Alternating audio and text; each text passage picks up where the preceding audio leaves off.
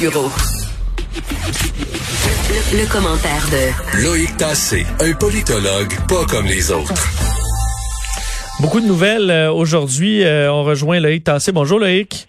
Bonjour. Alors, nouvelle qui fait grand bruit un peu partout à travers le monde. Euh, le président brésilien qui est euh, diagnostiqué, il a la COVID-19. Mais oui, Jair Bolsonaro, et on peut pas passer à côté de ça. Ce qui est un peu embêtant, c'est que Jair Bolsonaro, tu sais, c'était un peu comme Boris Jo- Johnson, le premier ministre euh, de la Grande-Bretagne, qui disait, Pouah, la COVID-19, c'est pas grave, de toute façon, c'est comme une grippe. Alors, évidemment, euh, ce pauvre Boris Johnson l'a eu. Il a failli en mourir, tu sais, il a presque été placé euh, sous respirateur artificiel. En tout cas, il est allé euh, aux urgences et euh, il y a vraiment eu, il y a vraiment eu des- de graves problèmes. Mais Jair Bolsonaro, lui, dit bon, non, moi je suis très en forme. Il a 65 ans et il dit en fait, ça fait rien. On voudrait presque que ça lui fasse quelque chose parce que quand même, au Brésil, il y a 65 000 personnes qui sont mortes de la Covid-19. C'est un pays où, où, euh, la, la, la, la pandémie continue à faire rage. Et lui il dit, ben non, moi j'ai eu 38 de fièvre et puis bon, euh, j'ai pris un traitement, tiens, à Ben oui. l'hydrochloroquine et à l'azithromycine.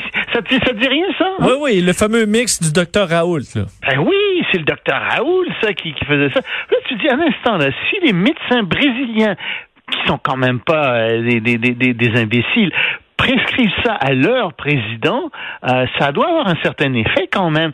Et, et, et je pense qu'il y a quand même derrière tout ça une, véritable bataille entre experts et entre compagnies aussi euh, pharmaceutiques.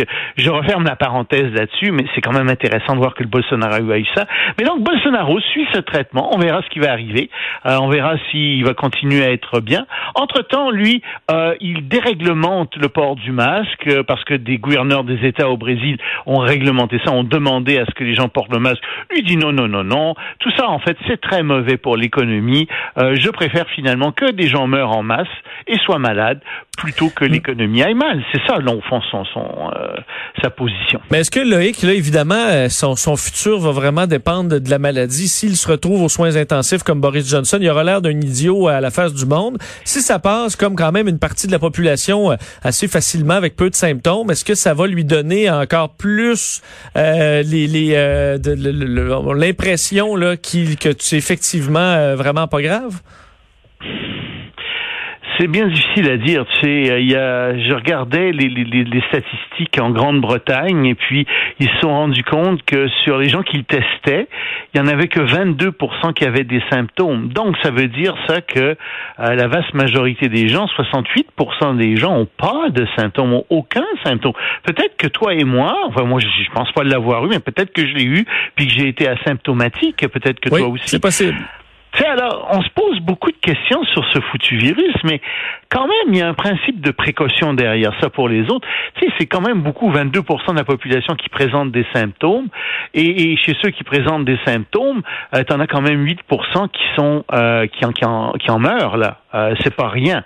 Alors, euh, pff, moi, je te dirais que je souhaiterais presque que Bolsonaro se retrouve aux, aux soins intensifs pour lui apprendre euh, à être respectueux de la vie des autres. Mais tu as raison. Euh, je pense que chez auprès de ses électeurs, auprès donc de la vaste majorité de la population qui l'a pas eu ou qui l'a eu mais qui va être asymptomatique, ben ça va le faire monter en effet. Euh, Loïc, tu suis de près euh, le, le- ce qui se passe en Turquie là depuis un certain temps et euh, Oui. les, les tensions qui montent maintenant avec la France. Oui, il faut, faut rappeler ce qui est arrivé. Parce que j'ai pas eu le temps de bien l'expliquer, mais euh, il y a euh, le 10 juin, il s'est passé un incident assez grave au large de la Libye. Euh, il y avait un cargo qui battait pavillon tanzanien euh, qui a été arrêté, enfin qui a été que la France a voulu inspecter dans le cadre d'une mission d'inspection de l'OTAN, parce que on n'a pas le droit de livrer en Libye de l'armement et on suspectait qu'il y avait à bord de ce vaisseau euh, donc qui battait pavillon tanzanien de l'armement en provenance de Russie à destination de euh, la Libye. Or, il y avait trois autres navires qui escortaient ce cargo, c'était des navires turcs. Et quand le vaisseau français s'est approché pour essayer d'inspecter tout ça, euh, les navires turcs se sont mis en position de tir c'est-à-dire ont actionné leur radar, euh, leurs soldats se sont mis derrière les canons, etc. Et la France dit un instant, là, ils n'ont pas inspecté le bateau. La France dit un instant, là, vous êtes dans l'OTAN, les Turcs. Nous aussi, on est dans l'OTAN. On est des alliés. Qu'est-ce que vous êtes en train de faire là?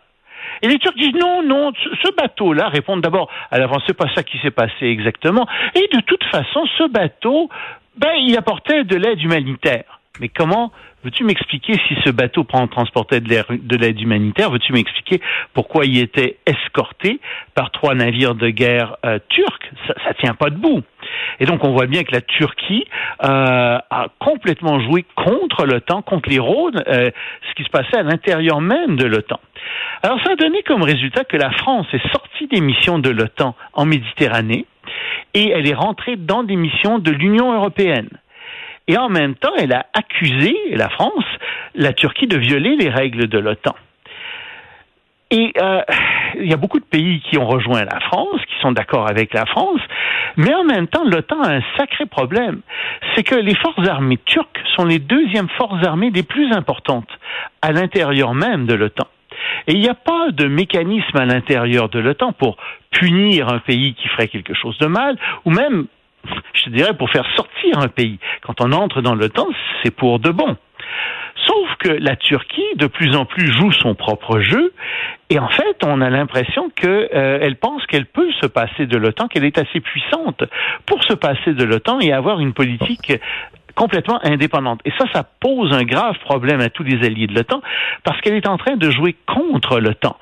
Et si tu veux, il n'y a personne qui prend de décision en ce moment face à la Turquie. On pourrait retirer des missiles patriotes de la Turquie, on pourrait retirer un certain nombre de choses, mais en même temps, on a besoin de la Turquie comme OTAN. Mais d'un autre côté, si la Turquie fricote beaucoup avec la Russie ou avec la Chine, si la Turquie essaie d'étendre, de revenir à son ancien empire, ben c'est certain qu'on peut pas non plus être allié à la Turquie. Alors c'est tout ça qui est dans l'air en ce moment, et euh, ça va probablement attendre après les élections américaines. Mais c'est possible que la Turquie se fasse expulser de l'OTAN, ou en tout cas qu'à l'OTAN, il attends-toi à de très, très graves secousses à l'intérieur de l'OTAN. Euh, on t'a glissé un mot sur la Chine. Euh, on sait dans le coronavirus, on tout ça est parti euh, de la, de la Chine vraisemblablement. Hmm. Mais pour ce qui est de la lutte euh, contre le coronavirus, euh, ils ont une longueur d'avance.